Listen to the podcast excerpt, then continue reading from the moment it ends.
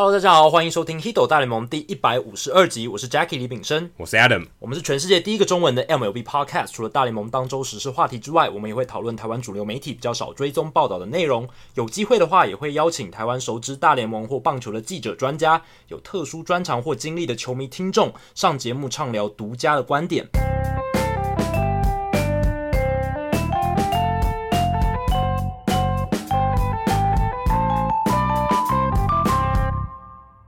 好，那这一集《Hito 大联盟》又有创举了。这一个创举，我觉得还蛮了不起的。以前我们都是横越太平洋连线，没错，这次是很跨越台湾海峡。那这一次我们是跟对岸的一个上海的球迷做连线，他叫 Bruce。其实如果你有常常在我们的社团里面关心其他球迷的贴文的话，你搞不好有看过他的贴文，因为他都贴一些 Fantasy 相关的贴文，对，都贴一些 Fantasy 相关的。然后，而且他是一个算算蛮资深的 Fantasy 玩家，玩的非常投入。那他更重要的另一个身份，或他帮我们做了一个事情，就是他在微博上面帮我们创了一个账号，他自称就是 Hito 大联盟搬运工，把我们每一集哦，如果我们一抛出，他就马上把那一集搬到微博上面，让对岸中国大陆的听众可以听到我们的节目，算是我们在对岸的经销商，真的？代理商，而且他也算是我们第一个有听众自发性帮我们做一些，就是帮我们做一些事情推广的事情，对对对，所以其实一直以来我们都很感谢 Bruce，他一直在微博上面帮我们推广节目，也让我们累积到一些中国大陆的听众。那这一次我们终于有机会邀请到他。前一阵子我就跟 Adam 在那边聊说，诶，到底要邀什么来宾来讲 Fantasy？诶，发现其实 Bruce 就是一个很好的人选，这样。所以这一次很开心可以邀请到人在上海的 Bruce 来跟我们聊 Fantasy，还有更重要的中国目前大联盟发展的状况，棒球在中国发展的一些状况。好，这期大来宾时间，我们邀请到来自上海的热血大联盟球迷 Bruce 来到 Hito 大联盟。Bruce 你好，哎嘿，哎 Jackie 好，Adam 好，就很高兴能上 Hito 大联盟节目，和大家一起畅聊棒球。Bruce 从二零一八年初的时候，自发性的帮我们创立一个大陆社群媒体微博的账号，那把我们每一集都搬运到微博上。那时候其实我跟 Adam 看到的时候都有吓到，就哇，怎么有一个人这么热心帮我们做这件事？因为我们其实那个时候还没有想说，哎，可以把节目搬到微博上这件事情，没想到。就有人帮我们那么做，而且他有时候还会帮我们做一些像是杂志封面的节目图，非常非常精美。那从那之后，大陆那边就开始有一些美职的球迷也会关注我们节目，给予我们一些回馈。而且我记得我们听众信箱里面有一些问题，也是大陆球迷提出的想法，像 BB Panda，他问了一些很酷的问题。那这一些其实都是拜 Bruce 所赐，所以。后来我们也知道，他 Bruce 也是一个非常投入 Fantasy Baseball 的玩家。他有几次也在社团分享了他组队的经验，非常专业。然后还有一些他玩游戏的这个心得感想。那这一次请他上来节目，就是想要搭上现在大联盟球季快要开始嘛，热身阶段。那 Fantasy 热潮也在热身阶段，所以要聊一下 Fantasy 的相关话题。那顺便也帮观众暖暖身。那一开始其实还是想先问一下 Bruce。诶，你是来自上海吗？你是上海人，那为什么会开始接触到美国职棒大联盟，然后这个 Fantasy 棒球的游戏呢？呃，最早也是玩游戏啊，就是 NBR 的秀十五的时候吧。然后那时候也有朋友推荐我试试看，就是 Fantasy 这款游戏。大概我是一六年开始玩的吧。那一开始玩的时候，那个那个门也蛮奇葩的，就各种不合理的规则。其实那个那个门主听上看上去感觉也蛮菜的。然后里面有些玩家其实也蛮坏的，就是有个玩家，比我还记得还蛮清楚的，就是。他一跟我交易嘛，他比如说他提出那个 Cole Hamels，就是那也是一个有那那时候一五年的时候还是正很厉害的一个时候，好像换我一个谁我忘掉了。然后其实交易谈妥的时候，哎，我突然注意到他提交给我的是杰森 Hamel，我也是傻了，他故意的，哇。所以从此以后，我觉得大家还是玩雅虎的 Fantasy 比较好，至少交易的时候还有球员照片。我那时候玩的是 ESPN，第一第一眼还以为我看错了，再一看，他真的好像是在骗我。所以第二年开始，我就开始玩雅虎的 Fantasy 了，也是加入了我玩到现在的一个门吧，就是也是成立的时间比较久，叫 GCML 吧，它也成立了有七年，我也也是看这个门从一第一次就是一级级做大，现在其实我们在玩的时候。这个门总共有我们有三级左右，就是我在一个最顶级的那个十六人的 M 二 B 门，然后我们下面一级还有两个三 A 的门，然后再次第三级还有几个二 A 的，就是让一些新玩家体验体验的玩的门，其实也是一个这个系统比较庞大的一个社群。因为大陆的棒球粉丝其实虽然少嘛，但其实骨灰还是蛮多的。因为我去年还呃前年还接触到有一个 Keeper 门，然后我发现那个门开的比我们还久，那个门开了有十年了已经。哇塞，这么久，很有历史的一个联盟了。那 Bruce，你你玩的现在玩的这么认真吗？你自己觉得你玩这个 Fantasy Baseball 最大乐趣在哪里？或者说你跟你玩 NBA 有什么不一样的地方？你觉得乐趣在哪里？我真的就是，我觉得 Fantasy 还是建立在本身对这个运动热爱的基础上。其实因为我那个 NFL 和 M NBA 也试过，其实玩不进去，还是 MLB 的 Fantasy 最感觉最玩起来最有意思。因为我觉得就是 Fantasy 就是真的是。棒球季有长达半年嘛，就是这半年其实一个最好的佐料啊。因为我自身是一个巨人球迷嘛，但巨人球迷在这两年真的是无欲无求啊，既打不进季季后赛，也抢不到状元签。现在还好有 Fantasy 可以让我成为三十队的球迷。就比如说我去捡一个到期的球员，他打得好我开心，他打得烂我更开心。这也不是，这其实也蛮不错的啊。对，这个怎么样都会开心啊！因为我去年其实捡过 AJ Pollock，就是他赛季初不是受伤嘛，然后其实后半段其实打的还不错的。我记得印象最深的就是那个 Fantasy 季后赛有一周，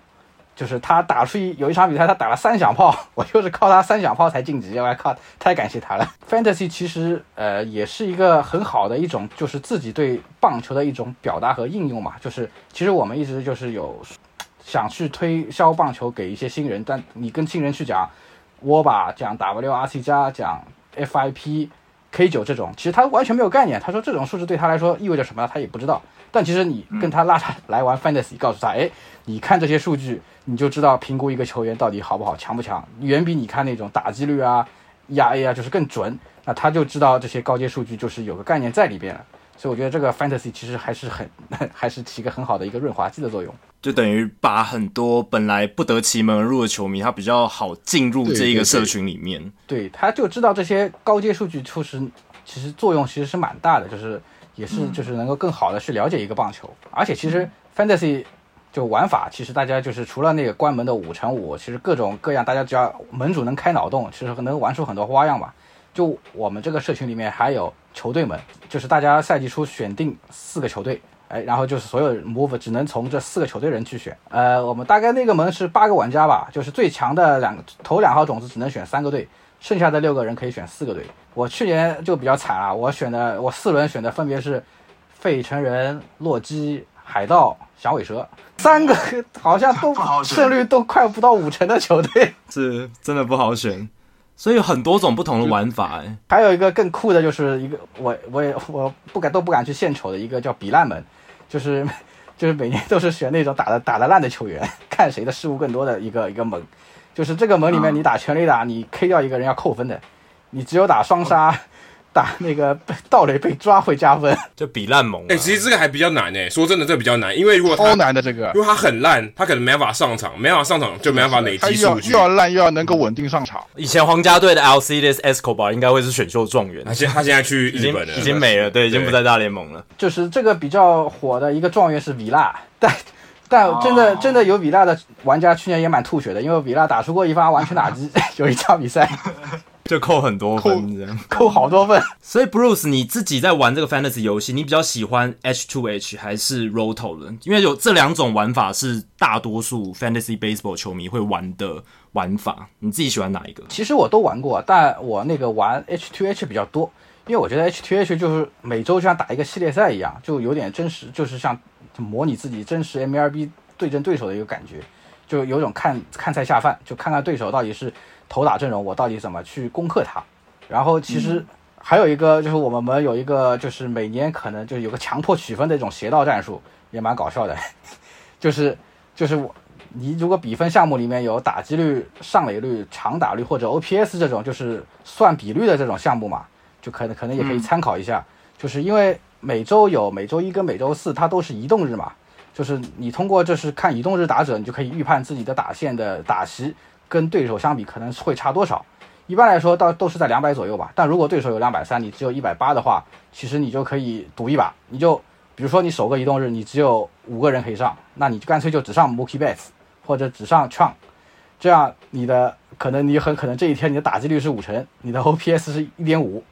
然后你后面六天打者一个都不上，你就拿这两分。哦，我懂你的意思。对对对，因为你全上，你肯定是得零分的，你可能一分都得不到的。这这个就是也是像像 MLB 的规则改革一样，我们我们其实每 每天都在想这个要不要禁止，但想想其实也蛮有意思的，也是开到现在，因为我们像比如说投球局数是有一个最低限制的嘛，必须要到多少局，但打击打击其实是没有限制的嘛，这其实其实有有这样发生，大家也蛮乐意看热闹的，看看搞笑的。我记得去年在呃就去年球季，然后我们的社团的盟就 Hank 他就是玩这个，他就是。我记得他好像是比率，就是打击率，他就是前面先打的非常好，然后后来他全部打者都不放了，嗯、他基本上就会赢了，因为他他每次他只要比打击率，他都是第一名，因为打数没有限制，对打数没有最低限制，这就是一个漏洞，或者投手没有限制的话，他也会变成他可能 ERA 就永远都是零，这是个策略。所以在设计这个模设计这个模的时候，就会就会有一些有一些有趣的地方哎。是的，就是门门主有自己的考虑，然后玩的人其实有他从他的角度出发，也是有像破解一样的招数在里面。哎，然后柔投柔投的话，其实我觉得更累哎。就是一般不是说柔投比较休闲嘛，因为我觉得 H to H 的话，不是每周决一次胜负嘛。我觉得 roto 每天都在决胜负啊。哦，可是 roto 你可能玩到后面两个月就不想玩了。对，如果你落后很多，你输太多，根本没有机会进季后赛，你就会放在那边不玩了。那那我觉得也也蛮可惜的，因为毕竟玩这个也不是一定要为了成绩嘛。就是我有我有些门玩到第七、第八名，感觉其实也还可以玩下去嘛。有时候也是为了一个荣誉感吧，一为了一个荣誉感，就有一件事情可以想想做到底嘛。因为棒球季，你想马林鱼精英打再烂，他也他们也要打到赛季结束嘛。对，哎、欸，这个说的好、欸，这个精神不错，这个精神很好。对，因为有一些玩到最后就是没有运动加精神的玩家，有时候也是会让其他盟友比较不开心一点。但我觉得柔头一个很爽的地方就是，我玩那个柔投门就是好像默认是那个 move 是没有限不设限制的，所以我去年一年那个在那个门。就是玩各种球员试验，就是大概用到两百多个 move。哇哇，两百多个，那你的多少个？这多少个人的盟啊？十四个人吧。十四个人，这个球员市场很小哎、欸。就就我我喜欢从垃圾里淘宝啊，就 FA 每天去看看。就那个试一下，这个试一下，看有没有机会捡到宝这样子。对的，尤其是那种就是可能牛棚投投手嘛，他可能上了两天，第三天肯定不会上了嘛，就换一批牛棚上去。那你有没有捡到那种最印象深刻的，就是那种本来大家都不知道他是一个好球员，结果被你捡到这种有没有？其实这个应该还不少，还不少是不是？意外的意外的惊喜其实是有，所以鼓励大家多到那个市场里面去掏一下宝。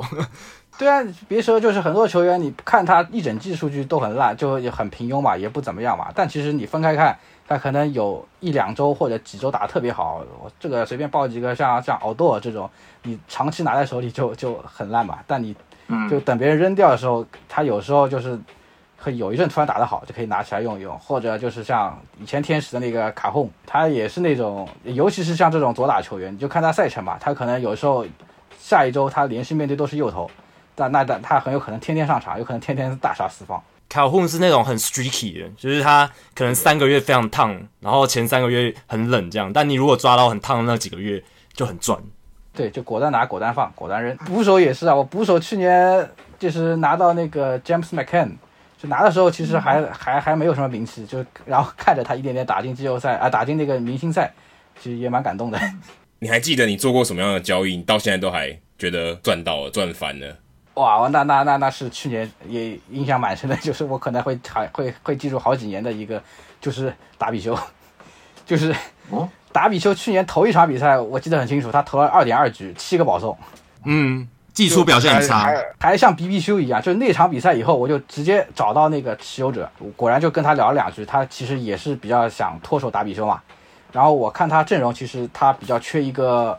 OF，就是轮换第四打者。他可能就是他打新阵容就缺一个可以轮换的人，嗯、所以我就是拿 Ryan Brown 去跟他交易达比修。其实我也没有没有坑，我我也没有坑他，就 Ryan Brown 去 Ryan Brown 去年打的也不错的，算是个合理的交易。那个时候是其实也是选秀时候，我也是看准，就是比较看准嘛，就是我拿两百位卡到的一个一一个一个球员，因为 Ryan Brown 他那个去年他的一个 Pre Rank Rank 是一百五十左右，我也是一直、嗯、一直等它掉下来，掉到两百，看没人拿我就拿。然后交易给对那个对家的话，其实他也觉得就是那时候达比修差不多也是一百五左右吧，这样两个一百五，他觉得他起码也不吃亏嘛，所以就可以跟他谈成这笔交易。终终于在后半季发、嗯、发威了。哦，你前面还忍他忍了大概一两个月，因为达比修我记得到六七月才开始爆发，你也忍那么久。是的，是的，每天都想扔啊，每天忍住啊，忍住啊，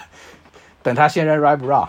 等他先承认交易失败，我再我再认还差不多。我先认就等于我先承认交易失败了。那因为最近大家都开始开这个盟了嘛，然后很多可能新的玩家他没有玩过，那可能大家第一开始会好奇的是玩这个各个盟，不管是多少人的，不管是玩 Roto Head to Head，可第一关你会先遇到就是选秀，一般可能有 S 型选秀，就是我们说的标准选秀跟竞标选秀。竞标选秀的话，你可能必须要在电脑前面；然后 S 型选秀的话，你可能交给电脑可能会好一点，就是它就是按照排名要选下来。那那个 Bruce，你自己觉得你你比较偏好哪一个？哪一个你觉得玩起来选秀是特别有感的？因为其实选秀真的很重要，在嗯在你在建队的过程，选秀是非常重要的。你自己特别喜欢哪一个？我觉得对的，我的看法也是，就是选选秀决定你球队的一个上限，就是你后面后期操作什么，只能决定下限嘛。就你前面没有选好人，后面再怎么，其实也是有种很难扭转的一种一种情况。然后，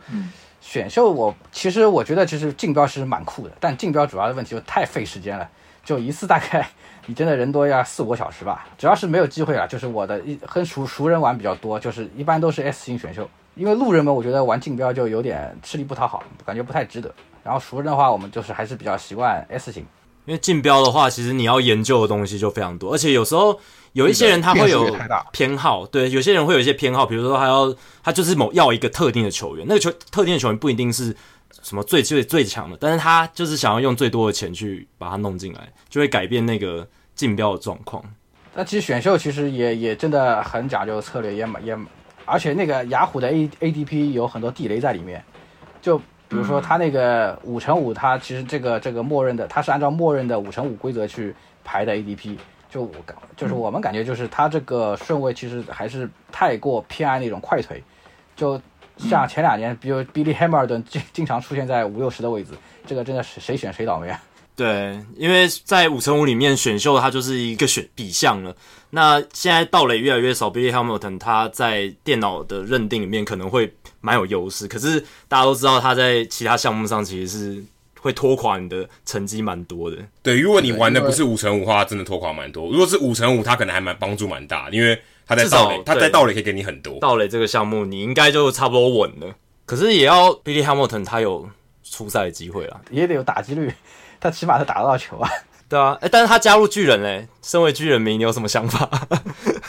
我巨人也也就那样了，明明年看，感觉就连打席都在填充数字。然后我觉得那个其实每年就是那个投手，其实还是差别蛮大的。就是我觉得就是至少至少前三轮要选一个先发投手吧，因为我觉得前面的前四五十的先发投手跟后面的档次还是拉开蛮大的。那像今年你推荐谁？如果是你，你假设第一。最前面第一个你选的投手，你你会选谁啊？这个还没考虑过，估估计还要看一下春训或者伤病情况，因为我觉得就是选秀还是蛮重要，所以我们一般就是很慎重，就是把选秀都放在那个正式赛季开始前的最最近一周，对，我们才开始正式选秀，要不然你像可能这这。目最近开始已经玩的玩家，他如果上来先选了 Clavenger，然后后面又选了 Paxton，他可以直接退赛了。对，而且 Bruce 刚刚有提到说雅虎的那个排名有时候会误导，确实是这样，就是有时候他伤兵的那个讯息没更新那么快，所以他有一些那种大咖的明星，他还是在很前面的排名里面。这样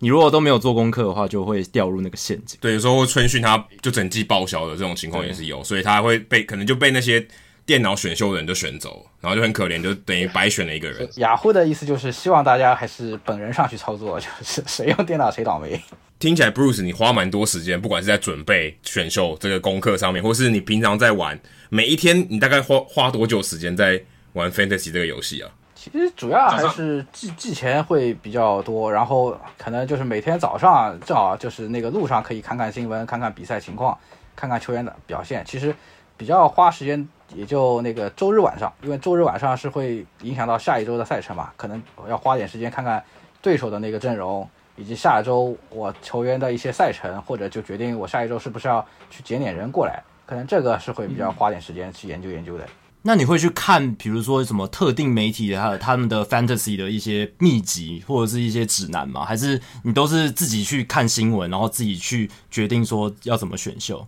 应该还是自己看新闻吧，因为我觉得 fantasy 就是讲到其实有一个，我觉得也是推广的障碍，就是它的规则实在各个门的规则都不一样，就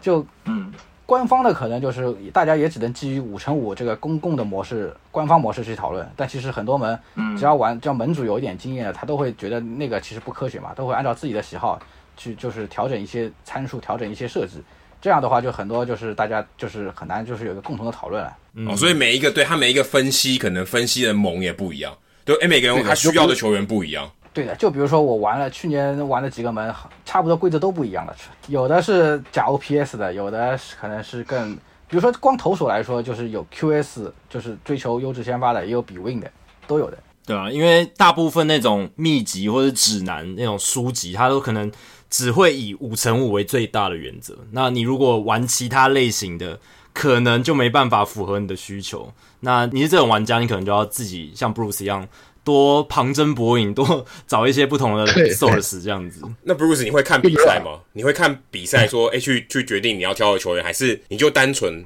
看他的数据，还是你会看一些看一些其他的东西吗？比赛比赛肯定要看。然后比赛主要还是看一些就是场内发生的一种就是意外各各种情况吧，就比如说他看他跑里的情况，以及一些就是打击态度吧。但但因为不自己不是专业的嘛，这个毕竟你看打击姿势什么也分析不出来。我们有些朋友自己打球的，他可以从投手打击姿势什么去觉悟这看这些新球要不要拿。我我这种就 看看球员的精神气质。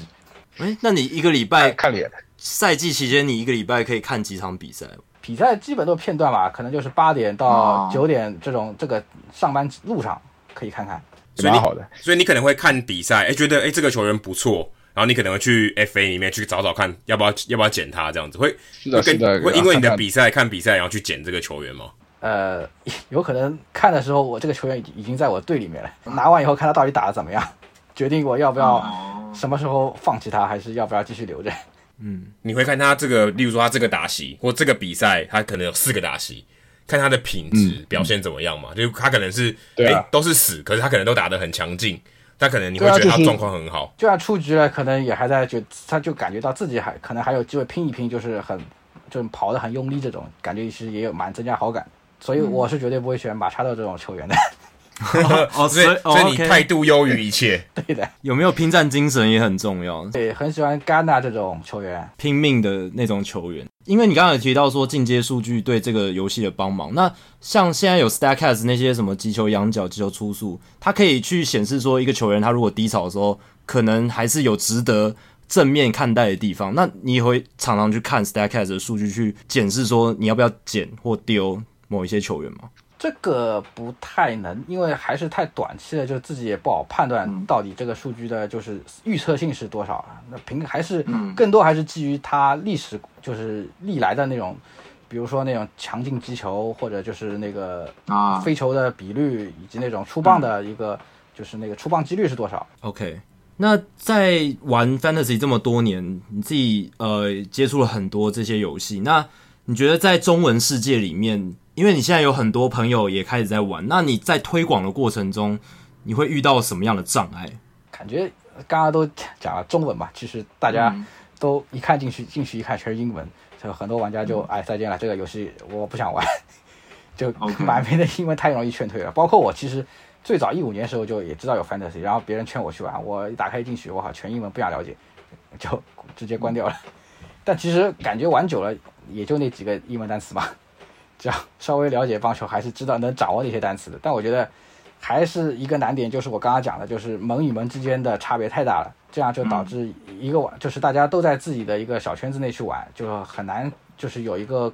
公认的一个讨论的方向。所以大家基本上都知道棒球规则。我我原本以为棒球规则会是一个很大的障碍，但其实。会想玩的人本来就是懂棒球就对了，没没有那种就是就是他他想要我玩这个是因为比那个数据很有趣这样子。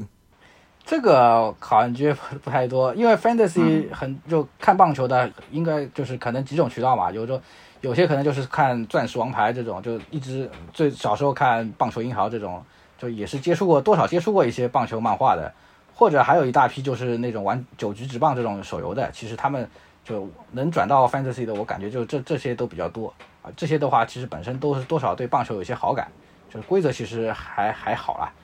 主要就是他想知道什么球员比较厉害，就能怎么玩得上，玩起来不是不至于每次每周都输这种。那你们有玩有那种赌钱的吗？像我们自己，我之前有玩过，在 PTT，可能你玩呃，你就参加，你要缴一个报名费，可能是一千块。那如果玩十二个人的话，可能就是第六名可以拿回那一千块，剩下的人的奖金就一直拿一直拿。所以如果你是第七名到第十二名，你的钱就不见了。那这样一方面也可以促进，就是大家很认真玩嘛，然后也有一个。更高的刺激，说，哎、你如果玩到第一名，你可以可能可以拿六千块当做一个奖金。你们自己这样有什么特别的玩法吗？哎，我们这个倒还真没有哎，我我但我们有奖品，奖品基本都是一些管理员和老玩家自费出的，就小的纪念品。就比如说每年的那个冠军跟那升级的玩家可能会给他一些奖牌。然后我们有一个最高的荣誉，就是就是在顶级门夺冠，他我们是会有一个就是超大号的一个棒球。然后这个棒球上，这个棒球上面就是写着就是历年冠军球队的签名，然后拿冠军可以保留一年，这是这种比较荣誉感的东西。嗯，这个蛮有意义的。然后，哎，二二二零一八年就是那一年正好看到就美国职棒杂志就是有一期他送了一套扑克嘛，其实也是有点、啊、也是比较有启发，就是那因为那那时候那一年我们我们的门几个门加起来正好也是五十二个玩家，正好在大小就就可就是以外，我们正好是可以出一套扑克。我们也是真的是设计了套扑克，就是送给五十二个玩家，就是大家想要的人，就是免费，就是外快递给他。哇，哎，那这我很好奇，像除了像上海，就是上上海算是一个比较国际大都市，呃、就是北上广深，其他的玩家他们都分布在哪里啊？其实北京也有不少，北京，而且北京的棒球队应该是国内最强的。然后我看我们那些打球的朋友里面，很多也是四川的，包括湖北这块，其实也是有联赛，校园联赛，其实应该玩的人也蛮多。然后我还有个香港朋友，他他也是超爱 fantasy。OK，那你自己有当过联盟长吗？呃，这个我没有，我我更多的还是投入在比赛当中，因为联盟长其实真的很繁琐，他真的要管很多事情，很很辛苦，就像想当只想当一个球员，不想当 Manfred 的这种这种人一样。其实联盟长都就是新工，其实日常新就每周他要看一下，就是各个玩家的阵容，就是确保就是防止死鱼嘛，因为我们还是很介意死鱼出现的。因为我那个那个他会每周看一下大家是不是都有在排阵容，如果就是出现三四天没有动过的人，就很有可能是疑似疑似死鱼了嘛，就可能第一次先会提醒那个玩家，哎，你可能要操作一下，其实不一定要减人了，就是你排一下阵容，如果那个人还是没反应的话，就赶紧要找一个别的人替代，别的玩家去替代他，因为死鱼对其他玩家真的太不负责任了，而且就是有的呢还是有升降级的，就是死鱼其实影响力也是有有会有不公平的影响。所以我觉得，因为你 Fantasy 一玩，至少差不多也是快二十几周吧。这个其实整个的环境和氛围其实也蛮重要的嘛。就你这样开开心心的玩了一年，你才第二年还是想会继续玩嘛？哎、欸，可是这个真的很难避免呢，因为多多少少，尤其玩 Roto，Roto 可能他真的玩到，嗯、假设他真的也是有玩钱的，他发现他最后两个月根本没有机会拿拿到拿回本金了，他就放烂在那边，或是他就把所有的球员都丢掉。那这个真的很难避免呢。这个真的就是靠平时的社群里面大家哈拉聊天啊，就有些就脸皮薄的，可能还会坚，就明知成绩不行还会坚持玩下去。但你们的盟真的算我觉得蛮认真的啦，因为有时候我自己之前参加的盟就没有像你们规定这么严格，三四天不动就开始要提醒，然后对啊对啊，哇，两周就要赶快换人，而且，而且我们最讨厌的就是有些玩家就是在美国的，他有个时差的优势。所以啊，对，半夜里他都他都能捡人，对啊，或者消息一出来，马马上就捡。所以我们有个有个就是戏称，就是早上四点起来看太阳抢人。所以所以你也有也有这种也有这么疯狂的情况哦。据说之前有个玩家每天早上四点起床，哇，每天早上就是为了玩这个游戏。嗯，看两眼可能继续睡觉。看两眼有什么看有什么消息这样子，有什么大物会上来这样子。哦，如果是这样会不太健康。这这很投这很投入诶，真的很投入很投入。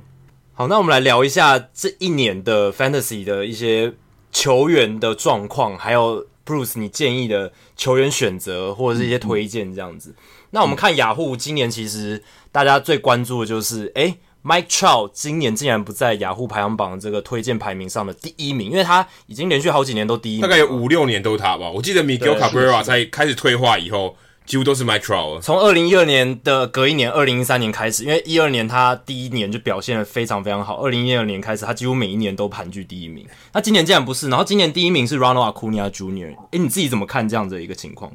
因为我看了一下，其实呃。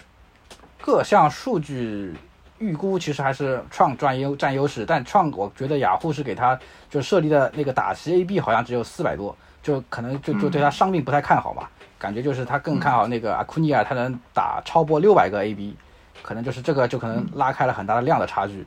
但如果真的创今年没有伤病，健健康康一年的话，应该这个产量还是能够超，还是应该还是他是状元吧。那如果你拿到状元签，你要选谁？那肯定亚历奇，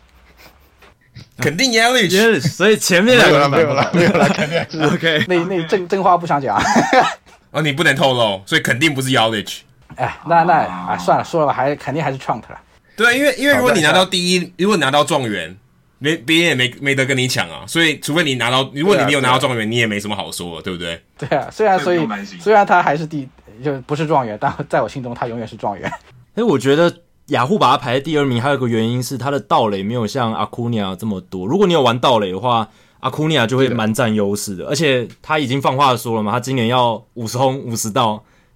所以，哎，Trout 就要看他今年愿不愿意多尝试盗垒，但是至少打击上方上面的产出 t r o u 应该还是会非常猛的。所以我觉得两个都没差了，选谁都一样了。就是如果是更别的别的，就六乘六、七乘七的话，可能还是 Trout 更占优势了。那 Bruce，如果你可以分享一下你自己今年啊，今年二零二零年，你觉得你最推荐的哪几个球员可能是会爆发的？可能大家不是这么看好，但是你觉得大家可以。偷偷可能在后面的这个轮数把他选进来的啊，这个我想的还考虑认真考虑过。我本着良心说，其实推荐就是说真话了。就比如说第一个，我觉得 Rizzo，因为 Rizzo 就是大家对他实力肯定是没有问题的，但我觉得你可能看一下雅虎的话，它会出现就是雅虎今年把它放在五十七，我觉得这是个不可思议的排名，因为他去年产出没有比没有下降。完全没有任何弱化，但他就去年的去年的排名应该还是在三十左右吧，就突然把它降了，就是二十几位。但我觉得你真的到五十七是选不到 Rizzo 的，肯定是被人家全面拿走的，肯定要提前抢好。但我觉得你就算在三十拿到 Rizzo 也是我我我觉得也是 OK 的，也是可以接受的。然后还有一个是 Salvador Perez，就去年歇了一年，因为我看到一个新闻是说今年他会因为伤愈康复，而且他可能是不是作为捕手出战，他可能。会去一垒和代打，那我觉得这是个很很得天独厚的一个优势，因为 Fantasy 里面最强的 C 就是不不蹲的 C 啊，对，说的有道理。然后还有几个可能就是 Felix Pena，就天使队的那个。投手。因为我觉得他去年其实就已经投的不错了，然后他去年其实一直在那个假先发的保护之下，然后我看他今年来说，他自对他自身其实也有一个机会点，他就是要去在那个天使队也补了一些先发嘛，他因为他可能趁大谷不在，他可能更好的要表现自己，就是去争竞争一个五号先发的位置，所以我觉得他其实天使队也是愿意去尝试他嘛，我觉得他也是今年应该会有不小的机会。这个蛮蛮出乎意料的，蛮冷门的，对。呃，下面更冷门了啊！那第四个还好了，第四个那个到洛基的 Rogers 就去年打的超烂，但我觉得今年还是可以继续相信他，毕竟好像也是前二号大物，而且据说他今年完全康复了。嗯、然后我可能推荐里面最后一个是我最心爱的一个，但可能是最冷门的一个 Brad Miller。Brad Miller，Brad Miller 最近才签约吗？才刚签约的。对对，但你看他去去年他虽然就是也是。季中就是有那种各种被扔来扔去，但你看他去去去年那个打击数据很强，很很强悍，而且那个我那个 WAR 其实也也不也不低的，因为我觉得他只是他缺少的就是一个位置，嗯、就缺少的就是个舞台，就你让他上去，他就能够，这的虽然你就是这种球员，你可能就是不需要，就是选秀时候去拿，或者就是平时可能只要在 FA 里面关注他就可以了，就是或最主要就是看那个红雀有没有人受伤。或者卡小就是卡本特打的超烂，他的机会就来了。去年我比较喜欢的一个就是太空人的那个那个迪亚兹哦，Aledmys Diaz，对对，去年中游就是有一段那个阿图维和 Correa 全都受伤嘛，然后迪亚兹机会就来了。他但他其实上去打的其实也很不错，也也挺好的。我觉得 Brad Miller 就很像这种位置，就是只要 等一个先发受伤，他的机会就来了，他就可以大杀四方了。就他们虽然是替补内野手，可是他们的打击的 power 都还算蛮不错的。一年轰个十几二十支，应该也是没问题。如果稳定出赛的话，而且他打球好像也特别猛。嗯，哎、欸，他不戴打击手套的，他真的蛮猛的。对，是的，我特别喜欢打击不戴打击手套的人。那有没有那一些就是哎、欸，表面上看起来哎、欸，前几年好像打的还不错，但是今年可能会遇到什么问题的这种地雷球员，是布鲁斯你觉得应该大建议大家要避掉的？这个会不会第二年被打脸啊？没关系，没关系，没关系啊，没关系，就跟大家分享一下。这个其实我觉得没被打脸没什么关系，就是好玩嘛，对不对？对对对，没事。因为我觉得那个地雷的话有几个吧，就是我首先那个 Flaherty，因为我觉得他实力虽然 OK，但他的 ADP 在二十三左右，就二十三，我觉得实在太二十三选他实在太高了，我实在选不起，因为。他之前之前节目应该有讨论过，他跟 Bueller 之间其实看上去数据很类似，但其实球质啊这种就是残垒率什么这种潜在方面，他其实跟 Bueller 来说还是比较差了一档的。我觉得二十三实在是太高了，就是就是不是他的实力地雷的，有就是有可能二十三这个位置选到他可能是个地雷，他有可能赛季结束就打到一个五十三七十三的水平，这其实还是亏的嘛。然后下一个就我觉得比较容易爆雷的肯定就米拉，就啊。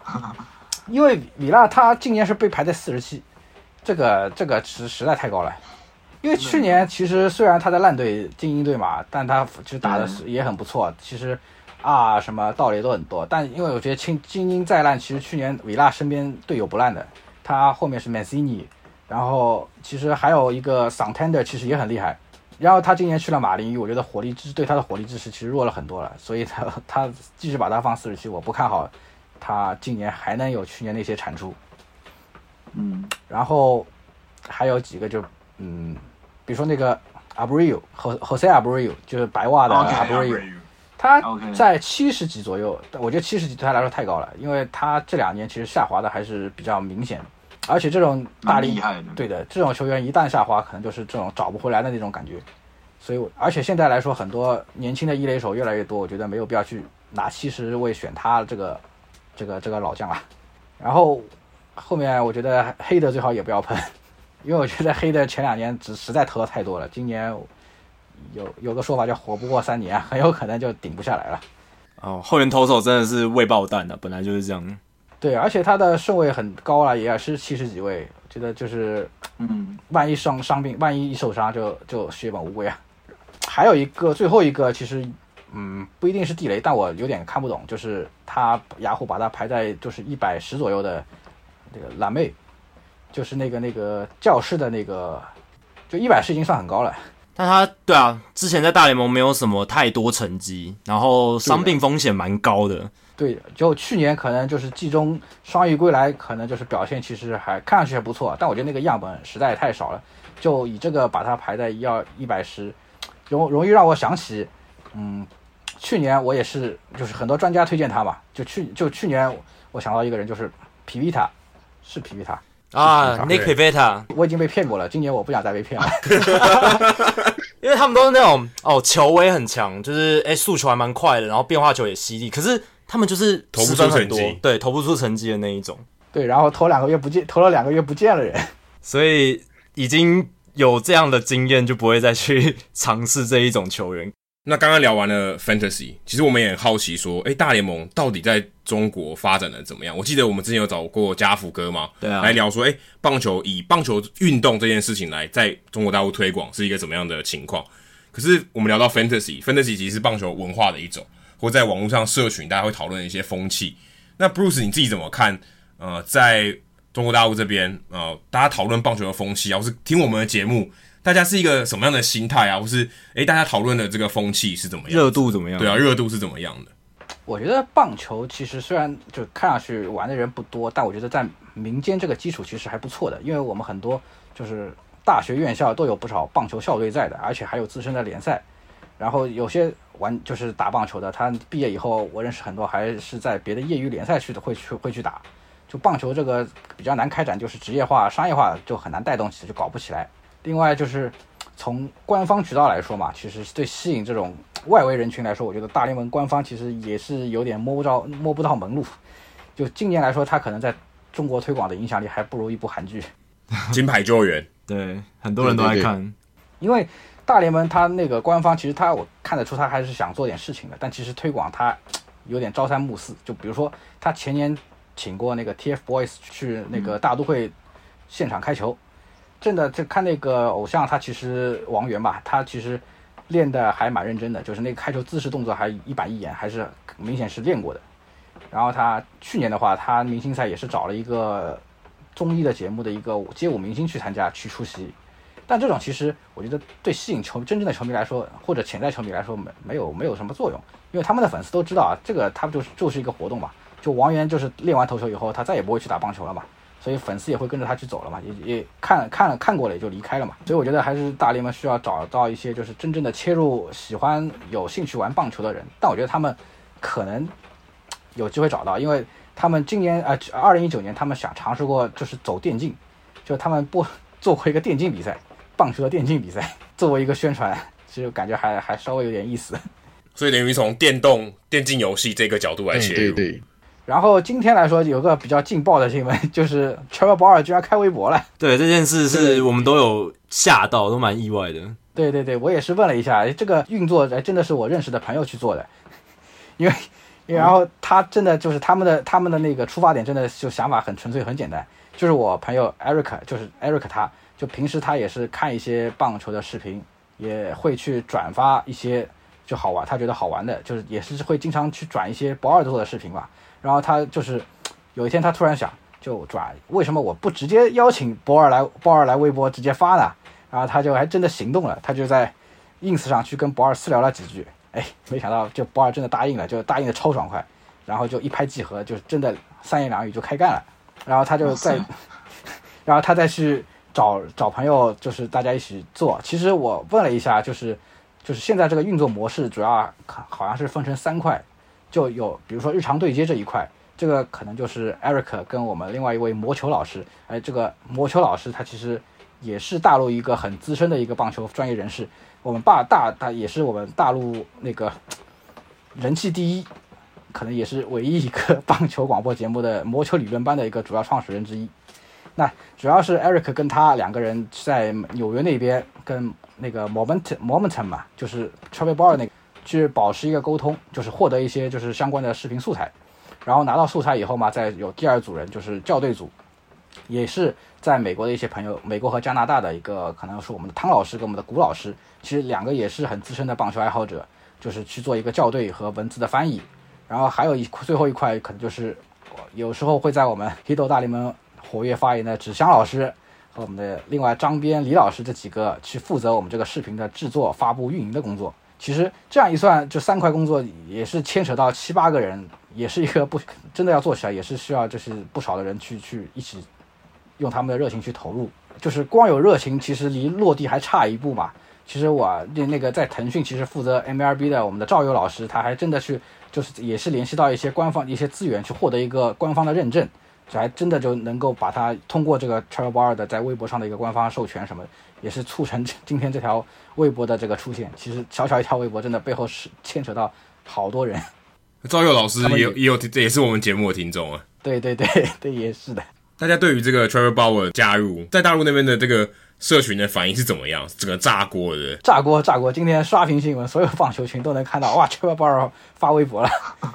真的感觉他们的想，他们的这个这个出发点已经实现一半了。他们就真的是希望通过这种尝试，就把 Trevor Bauer 这种就是场内场外都酷酷的大男孩，就是真的带到更多潜在球员的面前，也是让大家更喜欢棒球，更了解棒球。对对啊，这或许是打开大联盟在棒球中国推广的一个新的一道门。对，因为 Trevor Bauer 本来就是个很有意思的人，可能这个难运营难度比运营 Trout 的中国微博容易多了吧？可是对于可能他可能是吸引那些真的比较深度的球迷，因为他们就是从棒球场以外，他们还想就是会各获得更多，就 Trevor Bauer 平时日常的一些生活啊，一些就是一些甚至开无人飞无人机啊，玩无人机啊这种就是日常的视频去让去包装他，去去呈现他，就感觉就是个他就是个很有意思的人。有点可能像走打比丘那种风格吧。哦，就是也看到他私底下的一面，而不只是球员严肃的一面而已。我觉得这很重要，因为现在现在社群媒体的文化里面，大家就是喜欢看这些名人，哎，平常在干嘛？私底下的样子，对，耍耍宝，哎，跟大家那种感觉越接近了，他们就越 follow 越勤这样子。那包尔，我觉得真的是这个性格是他很符合这样的形象。因为感觉一般来说，就是如果有真的球迷，哎，ins 上问他一句，愿不愿意来开微博啊，来跟中国球迷一起玩啊什么的，很可能很多大联盟球员根本鸟都不鸟，回都不回的。但 Charles Charles Bar 真的光速的就回了一句好啊，这是很 open minded 的吧？就是他好像对大家的意见、对大家的想法，他都可以去看，他都愿意去跟大家聊。当然，他也不怕说被大家讨厌，因为他就是觉得。我讲什么就是代表我自己，嗯、但我也不会说哦，我都什么都不讲。但他就是很勇于表达的一个人。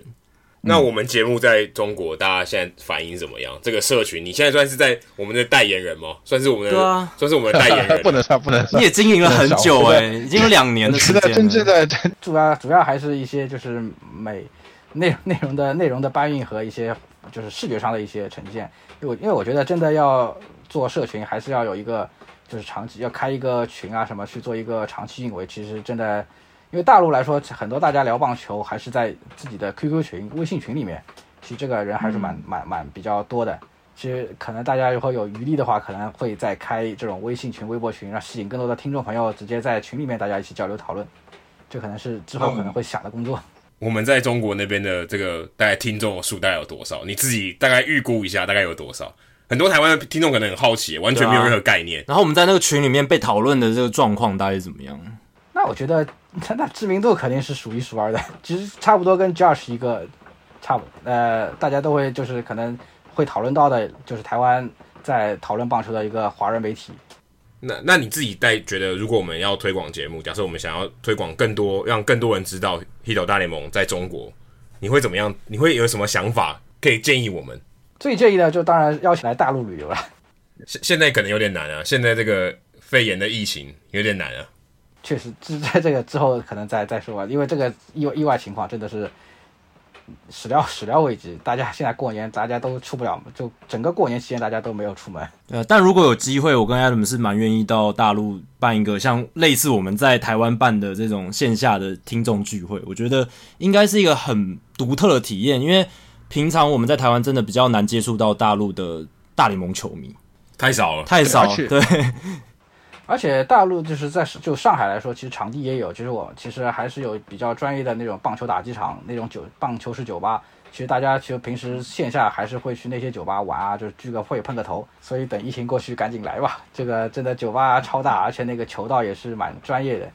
就喝喝酒、打打球，蛮开心的。其实那那个酒吧里面真的平时也聚聚集了不少。就外国人朋友，因为那种他肯定会就是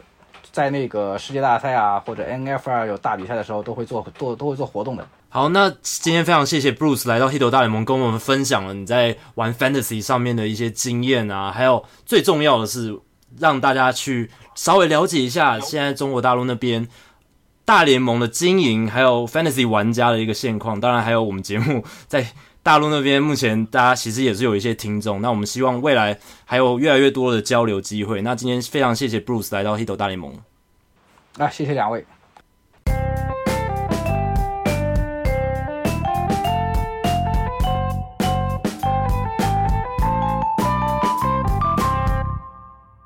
接下来进行本周的好书我来读单元，Adam 这个礼拜应该要延续上一周的好书。对，我们上礼拜聊到 Baseball Meat Market，就是。棒球的肉品市场，就算交易市场啊，它叫 meat market，但是其实讲的是交易，很有视觉化的感觉，就是反正在交易一些小鲜肉、老鲜肉这样子。那我在今天分享这个书的其他的交易的内容之前，我想先问 Jacky 一个问题：嗯，你知道哪一个美国史上哪一个总统或者总统候选人，在辩论的时候曾经聊到棒球的交易吗？我看。你这个问题的时候，我仔细想了一下，然后你下面有写一个一九八九年 Sammy Sosa，我就想说，那个年代应该跟棒球又有很很大关联的总统，应该就是老布希吧？对，但其实他的儿子是小布希，哦、是小布希。对，小布希那个时候是游击兵球队的算是老板，算是拥有这个球队的人。然后呢，大家那时候在嘲笑他说：“诶，你怎么把 Sammy Sosa 交易到白袜队？”后来当然他发迹是在小熊队打特别好，有跟马怪的全垒打进组，但是你居然是把 Sammy Sosa 交易出去的那个人，嗯，但其实事实上也不是啊，因为操盘的人不是他，他只是负责签名的，就是完成这笔交易。但大家一直嘲笑他说，他就是把 Sammy Sosa 交易掉的这个人。但其实 Sammy Sosa 当年从游骑兵到白袜的时候，他一直也没有打很好，他是到小熊才爆发出来的。但是他就嘲笑小布希说：“嗯这个人都把 Sammy Sosa 交易掉了，你会相信他来治理国家吗？” 所以，所以他就被这个笑话蛮好笑，所以他就被拿来在这个辩论会上被抨击。被屌一下。据说那个时候他的这个对手 Al Gore 就准备好一个讲稿说，说我不会比那个把 Sammy Sosa 交易出去的人还差。耍一个小幽默，顺便损一下对手。对，但这也就看得出来美国这个棒球文化哦，欸、深植人心。你在政治上你也会用到这些，大家其实也都都知道。甚至你说光交易这个话题就可以引发蛮多的这个话，就是球迷的关注、一些笑料、民众的关注。我记得奥巴马当时也是这样，他包他在他，我记得他好像到波士顿还是到、嗯、还是他就说，哎、欸，感谢你们把 Euclid 交易到白袜队，嗯。然后都被他虚到爆，因为那个时候我记得他好像到波士顿吧，然后就被。波士顿当地的媒体记者虚到爆，因为他就是开了一个玩笑，说啊，你们把 Euclid 放走，来到白袜队这样子，就是要有这样子可以开这种玩笑，或者引发媒体的效应，一定是要当地的文化非常的融入这个运动，运运动融入大家的生活当中。那这一本书里面，就刚上个上一集有聊到说，这其实是有二十章，然后就讲二十笔交易。那我把这个二十笔交易大概归类了一下，大部分都出于三类的因素。嗯，通常会发生交易，而且是在历史上留名的交易，通常就不出三种。第一种是大咖的球员态度不好，说哎，我跟球团的关系闹翻了。例如像 Mike Piazza 跟道奇队，然后像 Larry Boa 当时跟费城人队，因为 Boa 要被交易走，他们还把一个名人堂球员给放进去了，Ryne Sandberg。哦，从费城人交易到小熊。如果 Larry Boa 他的没有跟费城人闹翻的话，或许 Ryne Sandberg 可能是费城人队的名人堂球员，就不会变成小熊先生的感觉。对，还有 Doug Alexander，他那个时候也是跟勇士队处的很不好，因为勇士队超烂。他说：“拜托放我走，我想要去老虎队，我想要去别队。”后来他被交易到了老虎队。还有另外一个更有名的，我记得这个之前 Jacky 有在数据单元有分享过。嗯，以前有一个小熊队的投手超强 Rick Sutcliffe，当时他也是跟道奇队闹翻，他说：“拜托把我交易掉。”还我记得他那个书里面还写到说，他跟 Tommy Lasorda 翻桌，哦，他只是差点揍 Lasorda，他就说我真的受不了，你都不不让我上场，我跟你真的跟你闹翻。那时候他还是一个年轻气盛的小伙子。Tommy Lasorda 也那个时候是德高望重的总教练，他那时候大概五十岁，所以还没有到现在在步履蹒跚这样。嗯、但他就是跟 Lasorda 杠上了这样。嗯，后来还是被交易到印第安队，后来印第安队把他放走，把他交易到了小熊队。那时候小熊队那时候他们在竞争这个季后赛。就他一把他交易过去，一九八四年的时候，他出赛了二十场，十六胜一败，嗯，所以堪称应该是交易大先前最成功的一笔交易了，嗯、应该是当时就把小熊小熊队给推进了季后赛，对，而且他应该也是第一个第一个在美联开季和在国联拿下赛扬奖的人，对，因为他只出赛二十场他就拿下赛扬奖，所以非常不可思议，因为他在国联成绩应该只算在国联赛扬奖，对，只有二十场，就那二十场，十六胜一败。对，就真的超强，因为那时候还没有九零年代末期，Randy Johnson 从水手到太空人那个太空人那段的那个超级的表现，那个时候应该 Rick Sutcliffe 就是最对，所以 Sutcliffe 在这个这本书里面讲到，他这是一个非常成功的交易，嗯，就是小熊队拿到他简直疯了哦，这是救世主降临，好像有点像二零零八年 CC Sabathia 到了酿酒人队一样，见神杀神，见佛杀佛那种感觉。尤其是小熊队，他们长期那个时候命运非常悲惨，所以。有这么好的运气，对他们来讲应该是一个很了不得的事情。还有另外一个，就像最近 Mookie Betts 的这种情况哦，他也是算大咖球员，可是因为他快要变成 FA 了，嗯，所以球队必须把他交易出去。其实刚才讲到 Mike Piazza 也是一样，因为他当时就是要成为 FA 了，然后他有点胁迫说道奇队你要不要签我？那到最后道奇队跟他闹闹得不是很愉快，因为那时候球队也要转卖，所以一直没有谈成，所以他最后就成了一个 FA，他就被交易到其他地方了。所以后来大都会再跟他续约这样，所以。嗯，这个也算是一种，就是他如果隔一就当年会隔一年，他可能是 FA 的话，他可能会有发动交易的情况。另外再就是薪资负担太重，就像 Giancarlo Stanton 在二零一七年被马林鱼清仓到洋基队，或是 ERA 二零零四年，然后从游击兵到了洋基队。其实这这章里面有提到 ERA 当时他其实是要跟红袜队交易的，其实也都答应了，但是因为呃联盟就说，哎，那个都当时要交易。的包裹里面有 Manny Ramirez，所以 Manny Ramirez 应该是要到游击兵队。对。可是那时候有一大堆这种延迟发这个薪资的这种事情，所以他后来觉得，诶、欸，这个合约不行，所以就被联盟否决了。嗯、所以后来他们才去找了洋基队来交易这件事情。所以在这本书里面有提到 ERA 当时的交易，就二零零四年红袜队那时候非常扼腕，他就觉得哎、欸、被摆了一道，我应该可以拿到 ERA ERA 的，结果没有拿到 ERA，他那一年反而拿冠军，所以这个事情实在是塞翁失马焉知非福，真的是这样，真的非常玄妙诶，就是他他原本一心一意想要拿到的这个球员，就他没有拿到，反而他得到了最好的结果，因祸得福的概念。其实像这种薪资负担太重、轻合约的，今年就有啦，就是 David Price 嘛，David Price，对他等于是被是跟他一起包裹，对他们等于两个例子包在这个里面了。那另外的很另类的也有，像 Curt Schilling，他到红袜队，其实当时响尾蛇跟洋基队有点闹翻，因为当当时 David Wells 原本要跟响尾蛇队签约，但被洋基队拦胡，所以响尾蛇就问红袜说：“那你要不要 Kurt Schilling？” 但 Kurt Schilling 必须要放弃他的不可交易条款，他最后也真的如愿到了红袜队。二零零四年也拿了冠军，所以有很多很多很奇怪的这个交易的这种故事都在这个这本书里面有提到。另外还有一个很有趣的，我看到一个 Don Larson，就去年过世的这个历史球员，对，他是在世界大赛的时候投出世界大赛史上唯一一场完全比赛的投手，但他还留下历史上还留了另外一个名字，嗯，他当他是在历史上最大包裹的其中一个人，交易案最大交易案，对，从精英到洋基、嗯、那一个包裹总共有十七个人。哇，十七个人以现代标准来说也非常非常多，几乎是两队可能三分之一的人都换队。对啊，而且那个年代球员甚至比现在少非常多。对，还十七个人的交易实在很难想象。那个时候我看这本书里面有提到，他说他问那个老板，记者问那个老板说：“你是不是喝醉了？所以是不是多了一个一，或是多写了很多人，加了很多人的名字进去，自己不知道。”但，但 Don Larson 就在这个交易里面，非常非常神奇，他在居然在一个十七人的包裹里面，而且当当年。他被交易的在当年，就是还没有、嗯、呃上一个就是前一个球季，他是联盟的败投王，OK，三胜二十一败，表现非常不好。所以当时他算是被精英丢掉的，丢到洋基队，可没想到后来在世界大赛留名，所以这也是很难去预料会发生的事情。十七个人的包裹，对啊。所以他本来是完全真的没有受到关注，就只是一个很小很小的配菜。对，谁知道他会变得那么有名气？可能原本是一个布拉鱼汤，全部都杂鱼，然后送到洋基队那边，没想到长成一条大鱼。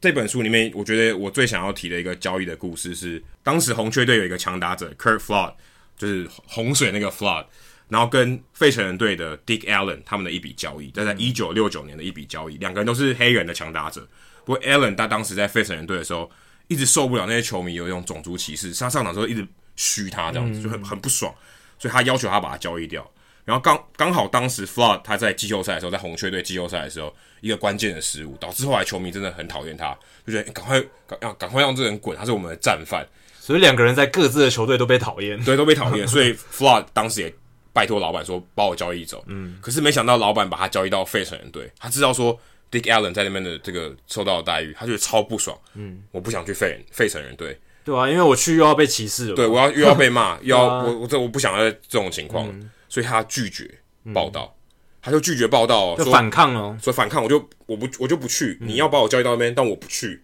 你能拿我怎么办？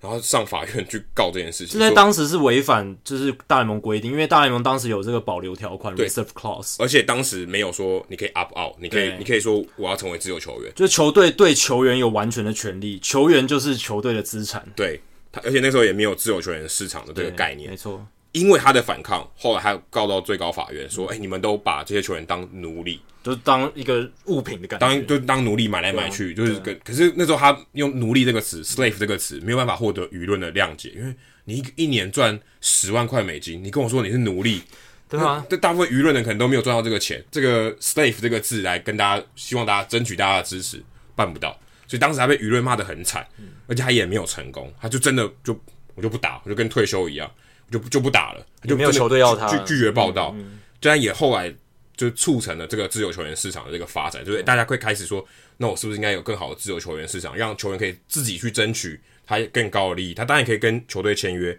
他也可以投入自由球员市场，投寻求更好的合约。但是当时 Flood 就没有办法有这个机会。他后来在隔两年，一九七一年的时候，他有为华盛顿参议员打几场比赛，但是就几场，他就退休了。然后后来有点抑郁而终，然后五十九岁吧就得了癌症就死掉了。嗯，但是他其实是这个自由球员市场一个非常重要的推手。对，就只是因为他想要背葛那个交易。对，所以其实是一个很小，算是一个很小的事情，就导致了现在这个自自由球员市场的这个发展。对，是从他那一件事情是最早的导火线。如果没有 Curt Flood 的反抗的话，或许大联盟的自由球员市场的开启要再晚个几年，可能再晚个几年。而且更有趣、更巧合的是，当年一九七六年，这自由球员市场真的成立了，所以建立了这个制度。嗯、第一批签自由球员合约的人，就是个当初跟他换的 Dick Allen，所以就觉得这个命运好像有纠葛在一起。对，就就哎、欸，当时我帮你争取，就后来帮你谋了一个福利。对，如果当时他们没有互换，搞不好也没有这个后面这个结局。对，但也可以反映出一些重大的革命性的突破，其实都会有一些牺牲者，像 Curt Flood 就是一个。对，所以有可能最近这些大联盟的制度改变，最近他讨讨论很多这种制度改变，也许真的有人要需要来冲撞，需要去反抗。对，搞不好会有导到更好的方向，其实也都很难说，但就只是一个。历史上一个我觉得相对很小的事件，对啊，引发了一个很大的变化，就类似蝴蝶效应吧。因为如果没有 Curt Flood 他去争取他的权利的话，很多球员可能没有注意到，诶、欸，自己的权利其实是被剥夺的，或者是他们本来应该要有更多为自己发声的管道或权利。那也是因为这样，后来才衍生出他们继续在争取这样的权利的情况。好，这里面也有提到另外道奇跟红袜队的这个交易嘛。如果你想到道奇跟红袜，你一定会想到 Josh Beckett。Carl Crawford、Andrew Gonzalez 那笔交易，超大笔交易，而且这是上一次道奇跟红袜这个超大笔的交易嘛，就是上一次的发生的状况。对，那个时候交易也有九个人，嗯，这一大包两队互换九个人，好比现在这一次有点像了。对，而且交易的总金额两点七亿美金，非常高，当时是史上最大。后来二零一七年被 Giancarlo Stanton 打破，因为他一个人就二点九五亿，嗯，所以那时候马林鱼交易到洋基队嘛，啊、所以就破了这个。交易这个价值最大的合约，那你还记得当时这九人红袜队送出哪四个人吗？现在要一时之间讲出来讲不出来。有 Gonzalez 吗？有 Josh Beckett 吗？有 Carl Crawford。那你知道剩下一个人是谁吗？我不知道。你不知道？对，因为 Pete Gammons 也不记得，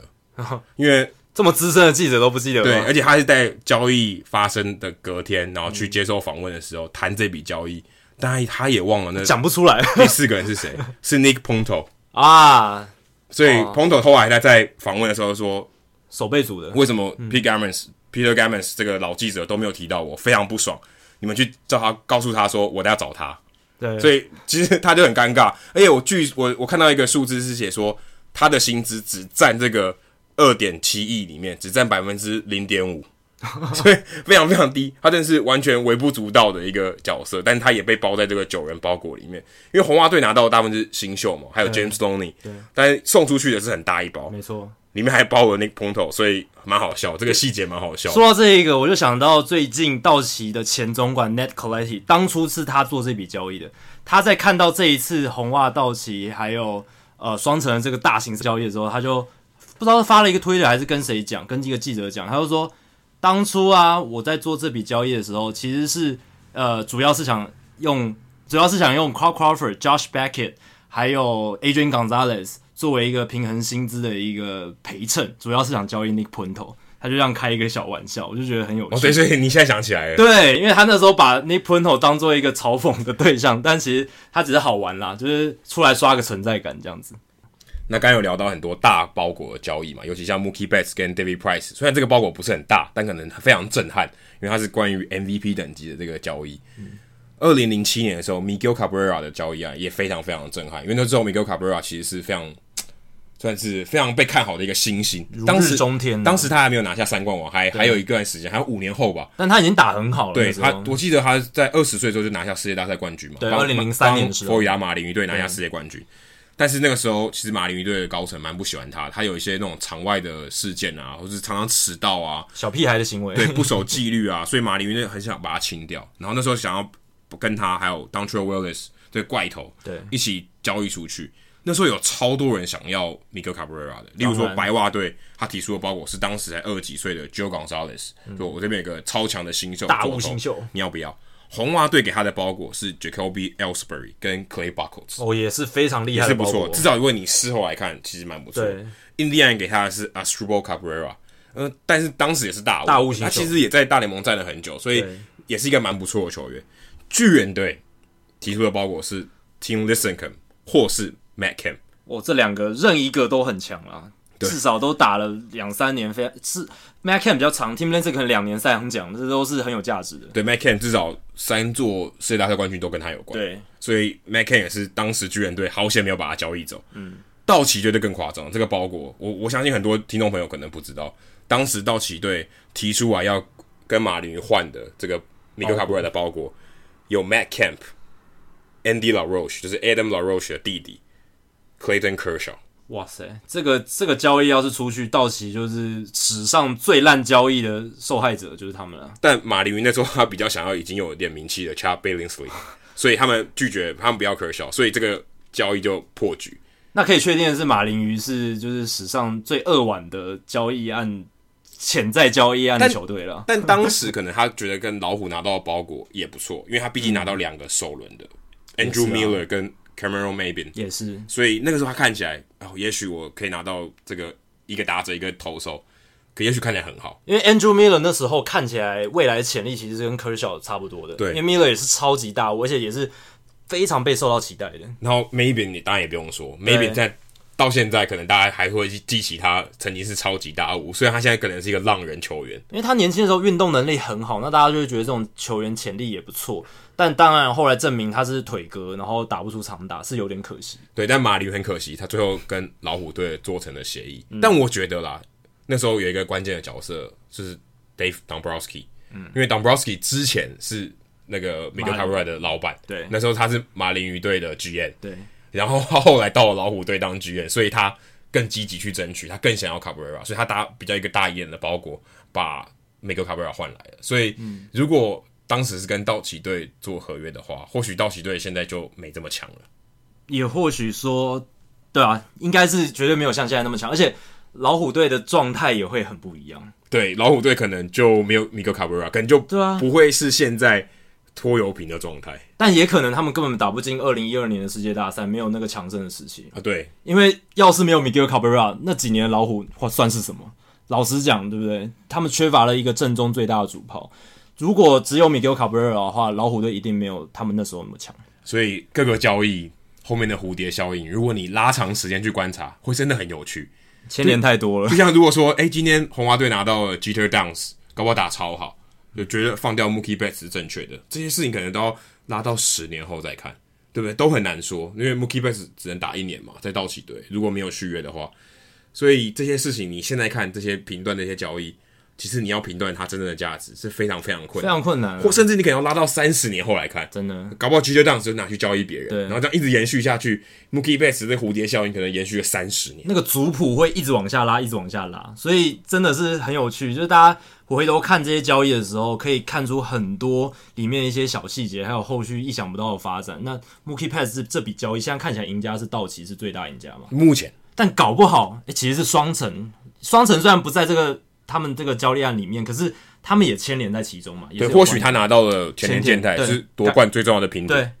搞不好今年世界大赛双城就是靠着前田的好投拿下世界大赛冠军。我们不是要特别讨好基友跟城墙，但是这是有可能的嘛？对啊，所以这些交易，你看今年的冠军也不准，搞不好看二十年后的冠军才比较准。对，所以这就是大联盟交易案有趣的地方。不用只有讨论，就是交易案本身，也许可以看后面更多的发展，继续追踪下去。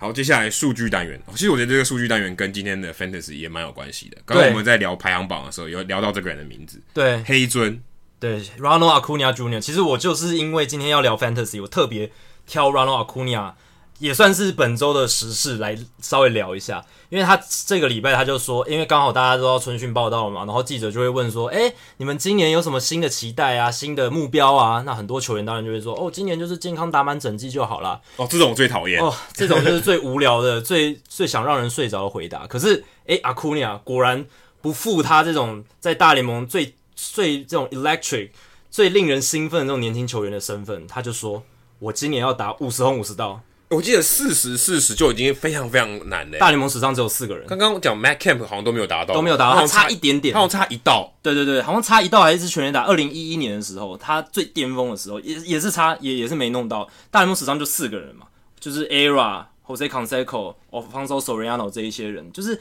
非常非常顶尖的球员，因为要兼具爆发力，还有超级的长打能力。但如果说我现在要押宝谁有可能达成这个目标，可能 Acuna。就是那一个人了吧？你会押宝谁？如果要我选，Yelich 有可能，对，Yelich 有可能，但他他前提他要认真跑，对，而且他相对起来是比较没有这么多盗垒的人，对。但是其实二零一九年的 Yelich 是最有机会，对，我那时候真的觉得他有机会挑战五十五十，因为他在受伤前那时候打完一百三十场比赛，四十四轰三十道，对。所以其实如果他再打三十场的话，是蛮有机会的，而且他要愿意拼啦，对，就是他有把那个目标放在眼里，对，刻意要到了，因为其实三十场二十道是蛮蛮难的，蛮夸张的。那他要去刻意去拼，但如果我觉得今天如果是阿库尼亚，他在一百三十场的时候变成四十四轰三十道，阿库尼亚个性他一定会去猛到去尝试挑战那个纪录。然后老 其他的那些球队的捕手这边抓了一单，对，他一上来马上就要绷紧神经，因为随时可能到雷了。那我今天数据单元其实要讲的是，那大联盟历史上最接近单季五十轰五十盗的人是谁？那最接近，如果你把盗垒跟全垒打都算进去的话，最接近的其实是一九九八年的 ERA，他是四十轰四十盗的达成者嘛？那一九九八年那一年，他确实达成了四十轰四十盗，四十二轰四十六盗，而且那时候 ERA 没记错的话，应该也才二十二岁、二十三岁，对，好可怕的一个状态跟成绩。跟阿库尼亚 Junior 差不多大，差不多，跟跟现在差不多大。对，所以其实你论阿库尼亚他的潜力，他现在年纪、状态，还有他的身体素质，其实条件都在那里了。但我觉得比较吃亏的是，现在比较不流行盗垒了。对，ERA 当时的时代盗垒可能还是一个还很盛行，对，还比较被欣赏的一个技艺。没错，现在可能盗垒的这个经济价值比较低了。但有一个。对阿库尼亚有利的因素是，他们的总教练 Brian Snitker 也算是老派教练啊，对，所以他相对来讲，比起比如说 Aaron Boone 啊，或是啊、呃、现在已经没工作的 AJ Hinch 啊，可能比较不会像他们那么排斥盗垒。而且如果让阿库尼亚 Junior 多打第一棒的话，也许他盗垒的这个机会更多一点，上场的次数变多，上垒的次数也会变多，因为他可能垒上有跑者的时候，他比较难盗垒嘛。对，如果他今天前面他第一个人上来，他就随便他盗嘛。没错，所以。再接下来看另一个更接近就是 Alfonso Soriano，二零零六年四十六轰四十一盗。那你如果从另一个角度来看的话，就是已经打成五十轰，但是盗垒最接近的这种球员是谁？是一九五五年的 Willie Mays，他那个时候是五十一轰，然后打他他的盗垒数是二十四盗，所以其实能达到五十轰的球员。基本上盗垒数要很多是非常非常不容易的事情，但现在全垒打大幅的膨胀，对，所以现在五十轰相对起来可能是当时的四十轰，对，标准变得不一样了。而且还有另一个球员，二零零七年 ERA 他五十四轰也是二十四道，所以其实 Willie Mays 跟 ERA 他们都有达到五十轰的球技，然后他们其实那时候都还兼具速度，可是他们努力到了盗，还是只能倒出二十四道。那阿库尼亚能不能创造一个新的历史，就看。那另一个角度来看，谁到了五十个盗垒，那打出最优全垒打的是一九八七年的 Eric Davis，他那时候有五十道，然后三十七轰，其实非常接近了。而且，其实我觉得五十道跟五十轰比起来，我个人认为啊，五十道在这个年代是难难度真的是高出许多，跟刚才 Adam 讲的因素有关，时代因素。对，因为现在需要给他盗垒的这个机会。或是这个刺激，我觉得是比较少。对，可能会希望你多打一点全垒打，而不是多盗垒。对，而且盗垒伤病风险真的是蛮高的，因为你看像 Mike Trout，Mike Trout，对，让我们损失了半个球季的 Trout，那真的是得不偿失啊。所以可能联盟也会希望拜托你不要盗垒。对啊，你，你一旦盗了，我就没有，我就少了最好的球员。尤其是大联盟这几年都把阿库尼亚当做他们宣传行销的一个大力推手嘛，任何的这个宣传广告里面一定看得到他的身影，一定有，而且。通常都主角，对不对？就是不管是他打全垒打的姿态，还有他在呃用一些记者会的方式去包装他说话的模式，这都是大联盟的一个很重要的无形资产。也许五十五十可能是今年除了冠军以外最重要的一个话题。对，这个是可能大家就放一个那个倒数计时器，蛮热的，因为阿库尼亚都已经发出这个宣言了嘛。其实我觉得我刚刚讲到的那个 Eric Davis 也很像阿库尼亚现在的状态。Eric Davis 他是八零年代一个非常杰出的球员，他在红人队。那时候他是兼具，他是五牌子，没有没有话说。然后他的 power 跟速度的结合是非常非常非常可观的。但很可惜，他就是因为受伤的关系，职业生涯没有办法拉得很长。但 Eric Davis 是当年真的是大家非常看好的，非常厉害的一个球星，非常全能。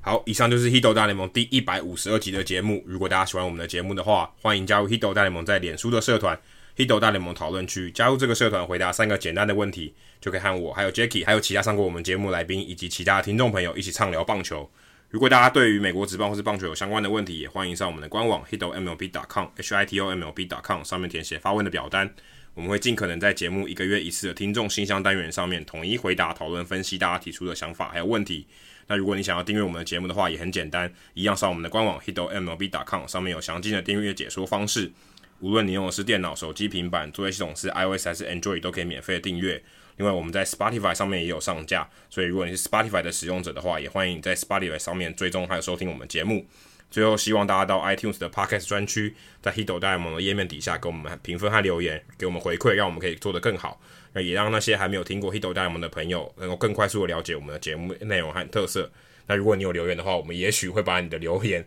在我们的节目中念出来哦。要留言哦。好，拜拜，拜拜。